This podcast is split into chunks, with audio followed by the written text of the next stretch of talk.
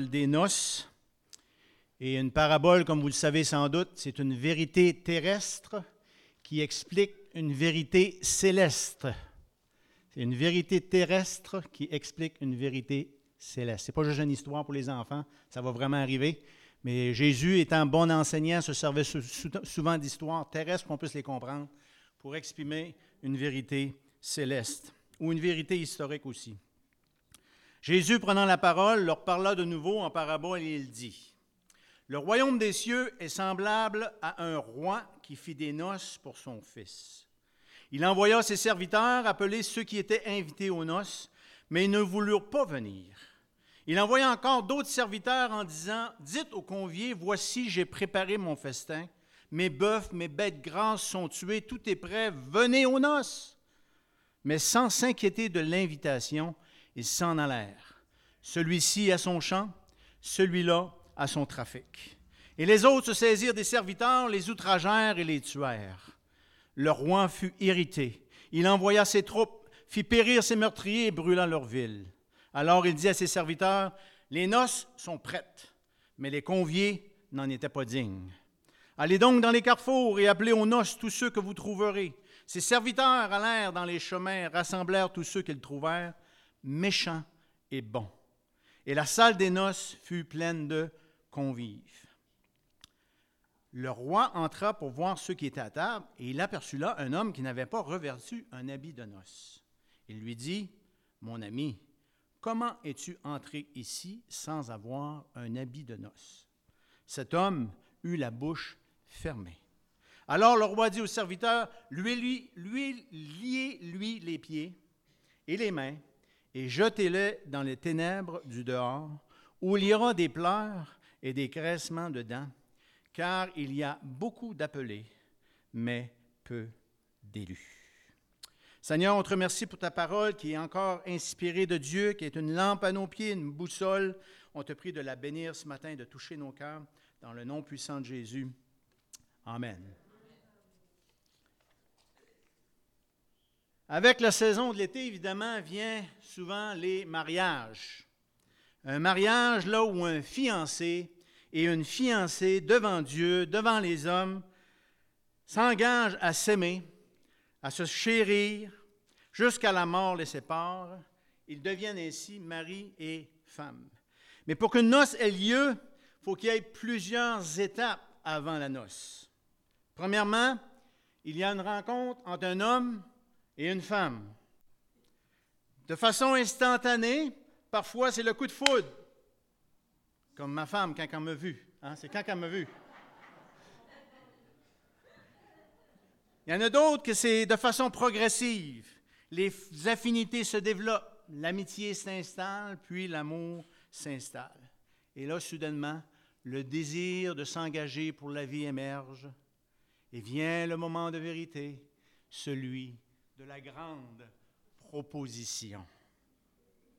Roulement de tambour, dira-t-elle oui, dira-t-elle non. Elle a dit oui. Les invitations sont envoyées, les invités répondent à l'invitation, les noces sont préparées, les invités arrivent, les noces ont lieu, ils sont maintenant mariés, un festin a lieu pour célébrer le tout, une nouvelle vie débute. La Bible nous parle également d'une noce à venir, d'une noce entre Jésus-Christ, le Fils de Dieu, et son Église, son épouse. L'Église est l'épouse du Seigneur. Hein? Ésaïe 54 nous dit, car ton Créateur est ton époux. L'Éternel des armées a son nom et ton Rédempteur est le Saint d'Israël. Il se nomme Dieu de toute la terre. C'est le livre d'Osée qui, qui nous dit, je serai ton fiancé pour toujours. Je serai ton fiancé par la justice, la droiture, la grâce et la miséricorde. Je serai ton fiancé par la fidélité et tu reconnaîtras l'Éternel. Matthieu 22, 2 qu'on vient de lire, le royaume des cieux est semblable à un roi qui fit des noces pour son Fils, Dieu qui organise des noces pour son Fils à la fin des temps avec l'épouse, l'Église de Jésus-Christ. Et si la relation entre Dieu et son peuple est comparée à la relation entre fiancés et une fiancée, il y aura une noce un jour. Des fiançailles annoncent une noce. Lorsque quelqu'un nous annonce qu'ils se sont fiancés, la prochaine question qu'on lui demande, quand est-ce que tu te maries? Quand est-ce que vous allez vous marier? Hein? Les fiançailles annoncent des noces. De même, un jour, il y aura les noces de l'agneau. Il y aura des noces entre Jésus et l'Église. Sa fiancée alors deviendra son épouse. On n'est pas mariés encore. Un jour, nous célébrerons l'union éternelle entre Dieu et son Église.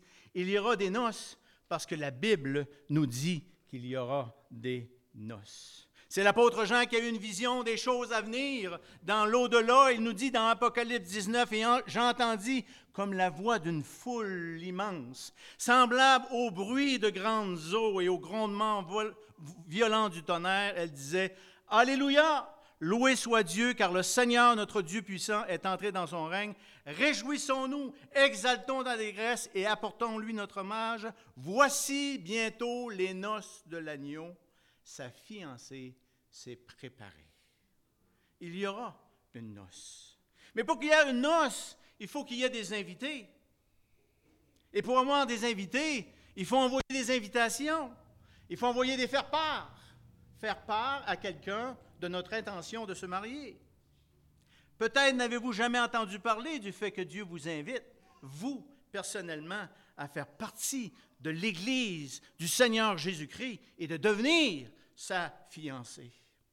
Oui, son invitation s'adresse à chaque être humain. Le verset 10 nous dit, ils invitèrent les bons et les méchants. Tous sont invités. Tous sont invités. Et oui, même les bonnes personnes ont besoin de participer à cette conversion pour devenir membres de l'Église. Ésaïe 55 nous dit que tous sont appelés. Il nous dit, vous tous qui avez soif, venez. Matthieu 11, 28 nous dit, venez à moi, vous tous qui êtes fatigués, et je vous donnerai du repos. Joël 2, 32 nous dit, alors quiconque, n'importe qui, qui invoquera le nom du Seigneur sera sauvé. Romains 10, 13 nous dit, car quiconque invoquera le nom du Seigneur sera sauvé. L'invitation, elle est universelle, mais elle est également personnel. Chacun doit répondre pour lui-même. Jean nous dit, Pierre s'étant retourné et vit venir après eux le disciple que Jésus aimait, celui qui pendant le souper s'était penché sur la poitrine de Jésus et avait dit, Seigneur, qui est celui qui te livre? En le voyant, Pierre dit à Jésus, et celui-ci, Seigneur, qu'est-ce qui va y arriver à lui? Puis qu'est-ce qui va y arriver à lui? Puis qu'est-ce qui va y arriver à lui? Jésus lui dit, si je veux qu'il demeure jusqu'à ce que je vienne, ce n'est pas de tes affaires. Toi, suis-moi. Toi, suis-moi. En d'autres mots, arrête de t'occuper des autres. Qu'est-ce qui va arriver au, petit Africain qui n'a jamais entendu la parole de Dieu? Qu'est-ce qui va arriver au Chinois? Qu'est-ce qui va arriver au musulman? Qu'est-ce qui va arriver à lui? Qu'est-ce qui va arriver? Toi, suis-moi. Et moi, je vais prendre soin du reste du monde. L'invitation est universelle, mais elle est également personnelle. Et ceux qui répondent oui font partie de son Église, ils deviennent fiancés avec Jésus-Christ. Parce qu'elle est personnelle, elle, dépend, elle demande aussi une réponse personnelle, ce qui m'amène à mon autre point. Pour prendre part aux noces de l'agneau, on doit répondre à l'invitation. Quand on reçoit un faire-part, qu'est-ce qui est marqué en bas? RSVP, qui veut dire réponse s'il vous plaît, avant le 1er août. Ben, l'invitation que le Seigneur nous envoie, c'est RSVP, s'il vous plaît, avant la mort. Parce qu'après, il est trop tard. On ne peut pas se fier sur la réponse d'un autre à notre place. La religion l'Église, les bonnes œuvres ne peuvent répondre à notre place. Nos parents, notre épouse ne peuvent répondre à notre place. Chaque individu qui reçoit l'invitation a la responsabilité de répondre pour lui-même. Et notre réponse va déterminer si oui ou non, nous prendrons part aux noces de l'agneau. En ce qui concerne Dieu, c'est son désir que tous participent à la noce, mais tout dépend de notre réponse en tant qu'individu. Et certains n'y prendront ils n'y prendront pas part parce qu'ils auront dit non à l'invitation. Verset 3 que nous avons lu dit, Il envoya ses serviteurs appeler ceux qui étaient invités aux noces, mais ils ne voulurent pas venir. Certains n'y prendront pas part parce qu'ils auront négligé de répondre à l'invitation, parce qu'ils sont trop baisés, trop occupés. Il y a d'autres serviteurs, verset 4 nous, dit, nous verset 4 en disant, Dites aux conviés, voici j'ai préparé mon festin, mes bœufs et mes bêtes grasses sont tués, tout est prêt, venez aux noces, venez. Mais sans s'inquiéter de l'invitation, sans s'en préoccuper, sans s'en baudrer, comme on disait au Nouveau-Brunswick. Ils s'en allèrent, celui-ci a son champ, celui-là a son trafic, celui-là a ses sports, celui-là a son camping, celui-là l'autre au travail, l'autre trop occupé à compter son argent, trop occupé pour ceci, trop occupé sur cela. Je suis ben trop jeune, j'ai du temps en masse. Plus tard. D'autres n'y prendront pas part parce qu'ils s'opposent littéralement ou ne croient pas au mariage à venir. Verset 6 nous dit, les autres se saisirent des serviteurs, les outragèrent et les tuèrent. Et ces personnes ne veulent pas ou ne peuvent pas croire à ce que nous enseignent les Écritures et s'opposent même à la propagation du message de l'Évangile qu'un jour il y aura une noce, qu'un jour les élus des non-élus seront séparés, qu'il y a un ciel, qu'il y a un enfer. Et on doit répondre personnellement à cette invitation. Et c'est exactement là où se dirige notre pays qui est sur une influence gauchiste progressive, qui met tout en œuvre même pour changer l'histoire, refabriquer l'histoire, détruire des monuments historiques. Il s'oppose même à la science, qui est la biologie, refusant même de croire qu'un homme est un homme et qu'une femme est une femme. Et que cela ne dépend pas de ce qui se passe entre les deux oreilles, mais que ça dépend de vous savez quoi. Ces gens ne croient pas en Dieu et s'opposent même à son message. D'autres encore ont l'intention d'y prendre part. Ils ont l'intention de s'y rendre, de participer à la fête, d'aller au party, mais refusent de croire qu'il n'y a qu'une seule manière de se présenter à la noce, c'est-à-dire revêtu d'un vêtement blanc. Il y a un code vestimentaire pour participer à la noce. Verset 11 nous dit, le roi entra pour voir ceux qui étaient à table, les invités. Et il aperçut l'homme, là un homme qui n'avait pas revêtu un habit de noces. Il lui dit, mon ami, veux-tu bien me dire comment est-ce que tu as fait pour rentrer ici, toi? Comment es-tu entré sans avoir un habit de noces? Cet homme eut la bouche alors le roi dit au serviteur, liez-lui les pieds et les mains et jetez-le dans les ténèbres du dehors, où il y aura des pleurs et des grincements de dents. Chers amis, en dehors de la présence de Dieu dans l'éternité, ça va être souffrant. On n'aime pas entendre cela. On n'aime pas entendre cela, mais c'est ce que la Bible nous enseigne à maintes reprises. Et cet homme, lui, a entendu parler du Père qui organise des noces pour le Fils. Il a entendu parler du Fils. Il a entendu parler de ses exploits, de sa bonté, de sa justice. Il a peut-être même déjà fréquenté la fiancée en toute amitié à quelques occasions. Il a entendu parler de la noce à venir. Mais il s'est dit, ils prendront comme je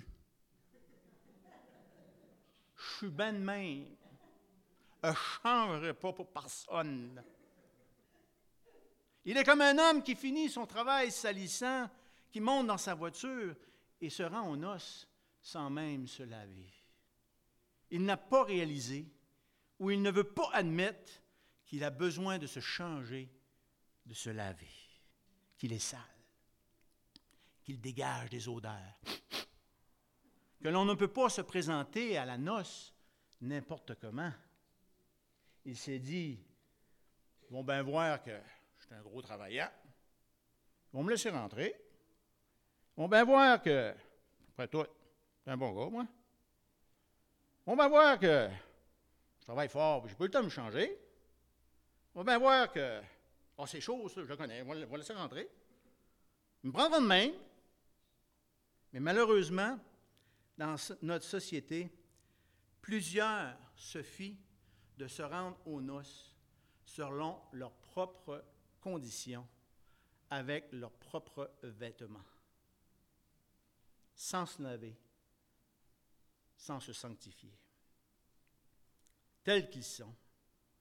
Après tout, je ne suis pas pire que les autres.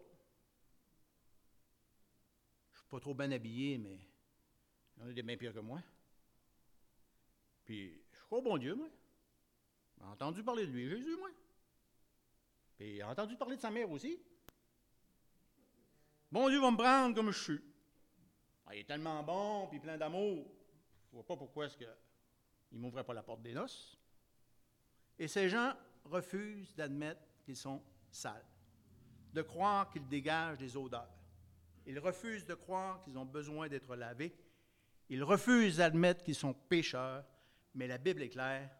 Tous sont égarés. Tous sont pervertis. Il n'en est aucun qui fasse le bien, pas même un seul. Non, il n'y a sur la terre point d'homme juste qui fasse le bien et qui ne pêche jamais.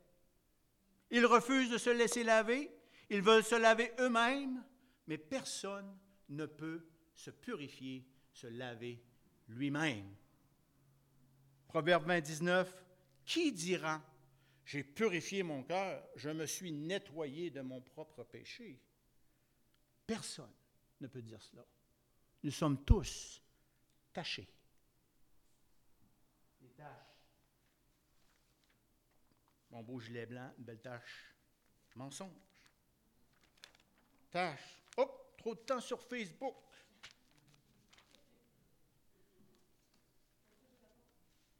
Oui, l'orgueil.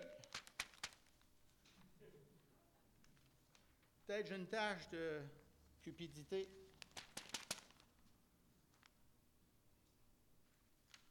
Fornication. Ça, ça veut dire des relations sexuelles avant le mariage. Adultère veut dire relations sexuelles en dehors du mariage. Idolâtrie, cupidité, l'économie, les sous, mes REER, mon CELI, ma maison, mon char, addiction. Toutes ces choses viennent entacher les vêtements et ils ont besoin d'être nettoyés. Pour prendre part aux noces de l'agneau, ça va nous prendre une belle robe blanche. Car Jean nous dit, j'ai vu l'agneau, et les saints étaient vêtus d'une robe blanche. Et un seul peut nous rendre blancs comme neige. Jésus-Christ. Ésaïe 1, 18, Venez et plaidons, dit l'Éternel, si vos péchés sont comme le cramoisi, d'un beau rouge, violette foncé, ils deviendront blancs comme la neige. S'ils sont rouges comme la pourpre, ils deviendront comme la laine. Purifie-moi, ô Dieu, avec l'hysope et je serai pur. Lave-moi et je serai plus blanc que neige. Éphésiens 2.13 nous dit, maintenant en Jésus-Christ, vous qui étiez jadis éloignés, vous avez été rapprochés par le sang de Jésus-Christ. Mais si nous marchons dans la lumière, comme il est lui-même dans la lumière, nous sommes mutuellement en communion et le sang de Jésus nous purifie de tout péché, nous rend blancs comme la neige.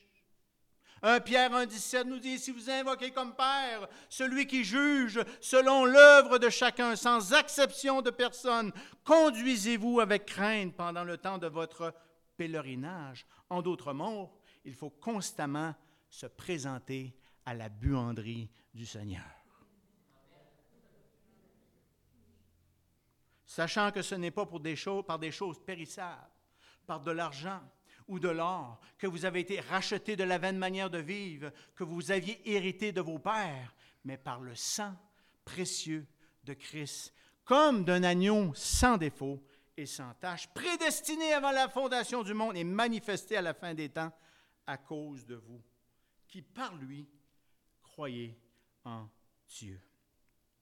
Apocalypse 22, 14 nous dit, Heureux ceux qui lavent leurs robes, afin de voir droit à l'arbre de vie et entrer dans les portes de la ville et rentrer dans la salle des noces de l'agneau et célébrer les noces de l'agneau, parce que notre vêtement sera blanc. Et lorsque le roi va faire le tour des tables, il ne regardera point à nous pour nous mettre dehors, car notre vêtement aura été lavé par le sang de Christ. Le sang de Christ est le seul détergent assez puissant pour nettoyer notre robe et la rendre ultra blanche. Vous voulez déjà essayer de prendre une tache, ça part pas. Une tache, ça part pas. Prends de l'oxypro. Ah, là, à part. Ben, prends le sang de Jésus. Ah, là, je me sens, me sens net. Je me sens net. Parce que seul le sang de Christ peut nous purifier. Tout autre produit, toute autre méthode est inefficace. Notre robe demeure tachée. Pourquoi? Parce que la tâche, elle est trop profonde. Elle n'est pas extérieure, notre tâche. Elle est à l'intérieur. À l'intérieur. Et rien d'extérieur ne peut atteindre notre intérieur, sinon le sang de Christ qui vient dans notre intérieur et qui nous nettoie. Et l'on se manifeste extérieurement la gloire de Dieu. Mais si cette robe à l'intérieur demeure noire, les odeurs de la noirceur se dégagent. Purifions notre, robe dans le sang de Jésus. Venir à Jésus ne veut pas dire changer de comportement, mais venir à Jésus veut dire changer de cœur. D'un cœur de pierre, nous dit la Bible, en un cœur de chair, lavé par le sang de Christ, restauré, converti, nouvelle vie qui prend naissance en nous, nouveauté de vie. Un nouvel esprit nous anime. Amen. Chers amis, pour prendre part à la noce de l'agneau, il faut demeurer fidèle aux fiancés. Je me rappelle d'un ami à moi qui euh, devait se marier. Ce euh, c'était pas vraiment mon ami, je sortais avec cette fille-là, puis elle avait un frère. Les deux couples devaient se marier en même temps, deux frères, deux sœurs, puis euh, la veille, il y a eu une petite aventure. Fait que qu'est-ce que vous pensez qui arrivait à la noce? Annulé. Et pour nous, le mariage est à venir. Mais en attendant, en attendant qu'est-ce que font deux fiancés? Ils se préparent, ils ont une relation, ils se parlent, ils maintiennent, parce que nous ne sommes pas mariés encore. On doit maintenir cette relation vivante, dynamique, exclusive. Notre relation avec Jésus, le fiancé, en d'autres mots, on ne peut pas en chômer un autre juste en attendant pour passer le temps. Il faut rester fidèle à notre fiancé si nous voulons que le mariage ait lieu. Et malheureusement, trop de chrétiens prennent le mariage pour acquis. Ils se pensent déjà mariés. Mais le mariage est à venir. Nous avons eu le dépôt, les prémices de l'esprit. Mais le meilleur est à venir. Le meilleur, la noce, la consommation du mariage par le sang de Christ est à venir. Il est possible pour un enfant de Dieu de se détourner du Seigneur, d'omettre de fréquenter le fiancé, de prendre pour acquis la noce à venir. Mais on ne doit jamais oublier que nous ne sommes pas mariés encore. Conséquemment, il se peut qu'un autre vienne tenter de ravir notre cœur, parce qu'après tout, on n'est pas marié encore. C'est ce qui est arrivé à Démas. 2 Timothée 4, 10 nous dit car Démence m'a abandonné par amour pour le siècle présent. Oh, quelqu'un d'autre est venu séduire son cœur. il est parti pour Thessalonique. Un autre fiancé est également venu séduire le cœur de Salomon. Un roi 11, 9 nous dit l'Éternel fut irrité contre Salomon parce qu'il avait détourné son cœur de l'Éternel, le Dieu d'Israël, qui lui était apparu deux fois par-dessus le marché. Saül, Dieu dit à propos de lui, je regrette de l'avoir établi comme roi en Israël, car il a détourné son cœur de moi. Le peuple choisi de l'Éternel s'est également choisi un autre fiancé. De Chroniques 29, 6 nous dit, car nos pères ont péché. Ils ont fait ce qui est mal aux yeux de l'Éternel notre Dieu. Ils l'ont abandonné, ils ont détourné le regard du tabernacle de l'Éternel, ils lui ont tourné le dos. Tourné le dos. Hey, ça c'est insultant. Tu parles avec quelqu'un? Tournez le dos. Revenez à celui dont on s'est profondément détourné, enfant d'Israël, nous dit Ésaïe 31.6, parce que le peuple s'était détourné. Daniel 9.11, il dit, tout Israël a transgressé ta loi et s'est détourné pour ne pas écouter ta voix. Des dix vierges folles, cinq se sont détournées. Frappèrent pour entrer dans la pièce. Mané sont venues impatientes, on va aller faire un petit tour remplir nos lampes d'huile. Pendant leur absence, l'époux est arrivé, la porte fut fermée. Voilà pourquoi Luc nous met en garde. Mais si ce serviteur dit en lui-même, Mon maître tarde à venir, s'il se met à battre les serviteurs et les servantes, à manger, à boire, à s'enivrer, le maître de ce serviteur viendra le jour où il ne s'y attend pas et à l'heure qu'il ne connaît pas. Il le mettra en pièces et lui donnera sa part avec les infidèles. Le Seigneur qui avait connu la volonté de son maître n'a rien préparé et n'a pas agi selon sa volonté, sera battu par un grand nombre de coups. Que faire alors? Que faire alors? Un docteur de la loi, Luc 10, 25, nous dit, et dit à Jésus pour l'éprouver, Maître, que dois-je faire pour hériter de la vie éternelle? Et Jésus de lui répondre, Tu aimeras le Seigneur ton Dieu de tout ton cœur, de toute ton âme, de toute ta force, de toute ta pensée, et ton prochain comme toi-même. Ça, c'est Jésus à la plus simple expression. Hein? L'Ancien Testament, c'était 600 quelques lois. Ça a été réduit à 10 commandements. Et Jésus, pour nous simplifier la vie, a réduit ça à un. Tu aimeras le Seigneur ton Dieu de tout ton cœur, de toute ta force, de toutes tes pensées, de toute ton âme, et ton prochain comme toi-même.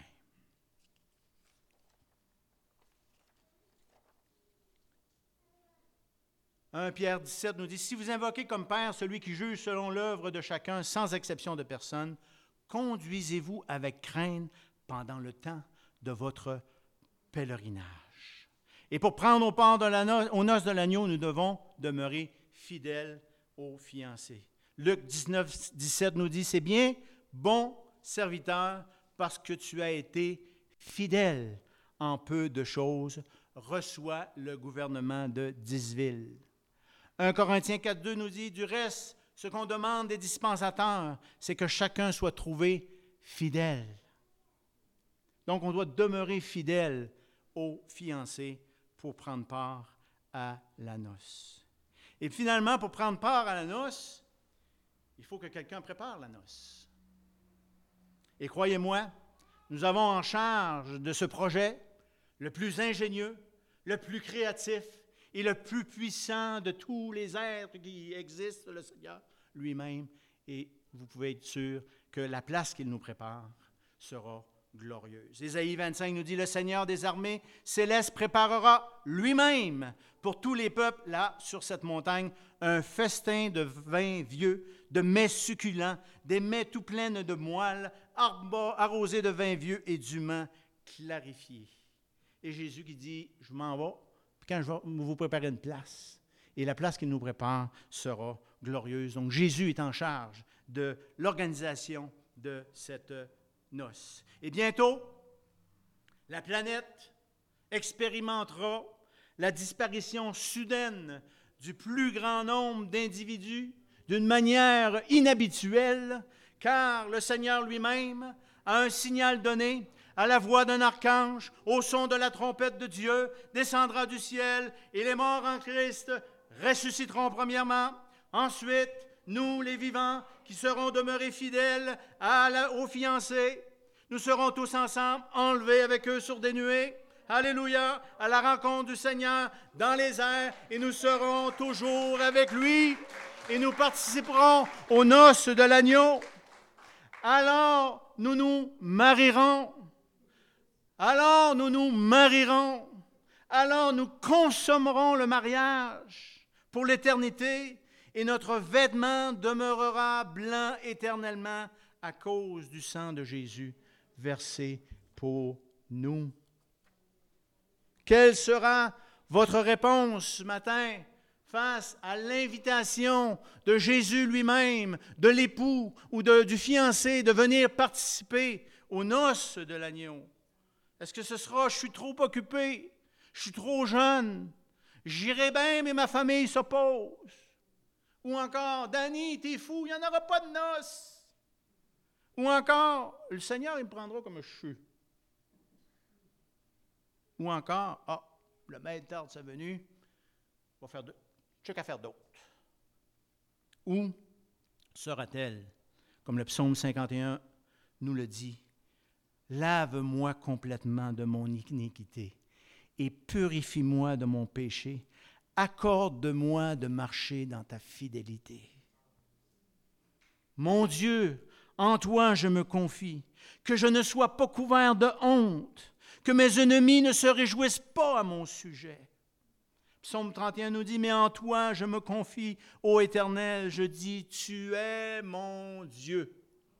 Je ne suis pas parfait, mais tu es mon Dieu. Garde mon âme, car je suis pieux, j'aime les choses de Dieu. Mon Dieu, mon Sauveur, ton serviteur qui se confie en toi. Ou encore, cette psaume qui devrait être notre comportement.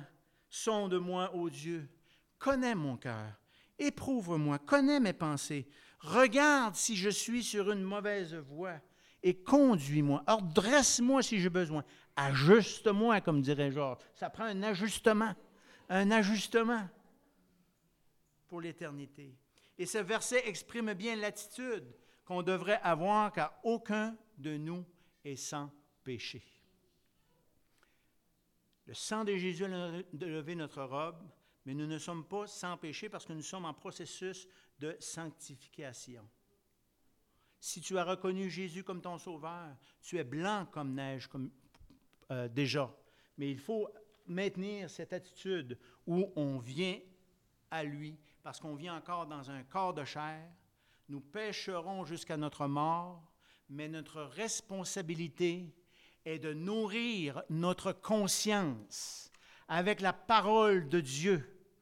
Nourrir notre conscience à la parole de Dieu, parce que notre conscience est ce que Dieu nous a donné comme une alarme lorsque nous commettons une injustice ou quelque chose qui est contre sa parole. Et si on nourrit notre âme de toutes sortes de cochonneries ou notre conscience de toutes sortes de cochonneries, elle va devenir désensibilisée. Mais si on la nourrit de la parole de Dieu, elle servira d'une alarme.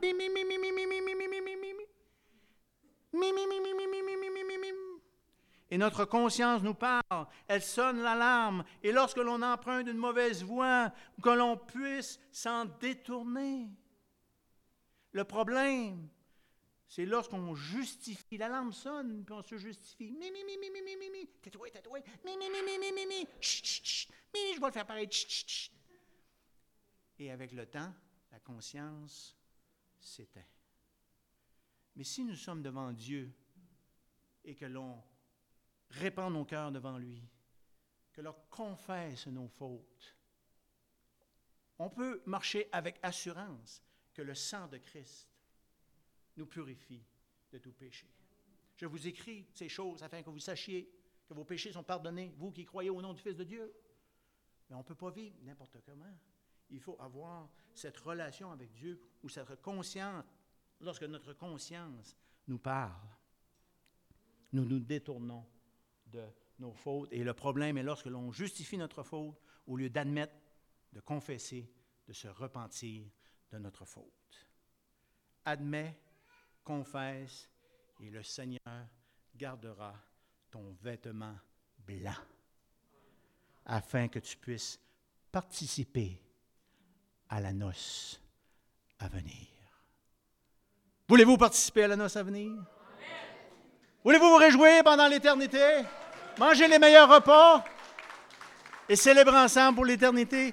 Gardons notre vêtement blanc, pur, consciencieux, que nous vivons dans un monde qui attaque, qui nous attaque. Nous sommes faits de chair. Et oui, j'ai des tentations, vous en avez, mais l'important, c'est de trouver une méthode, un frère, une sœur, un endroit où ce que son nourrit, on se nourrit de la parole de Dieu et que son détourne de ces mauvaises voies et remplis-moi, alléluia, amen, de, euh, de, de, foi, remplis-moi de blanchiment pour que ma robe soit blanche. Je demanderai euh, à euh, les musiciens de s'avancer.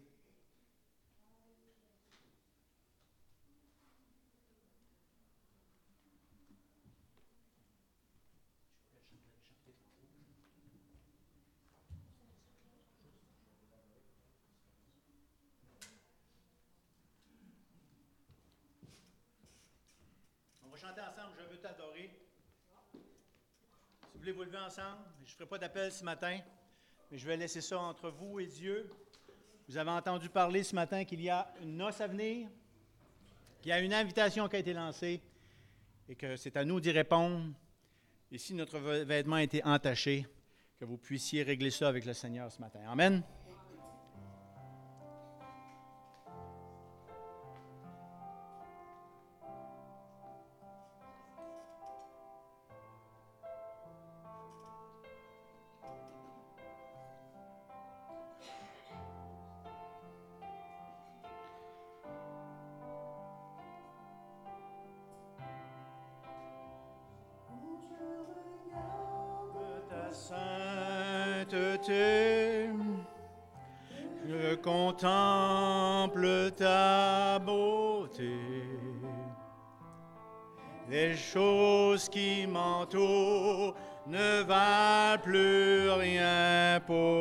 Aucune comparaison avec les choses à venir. Amen.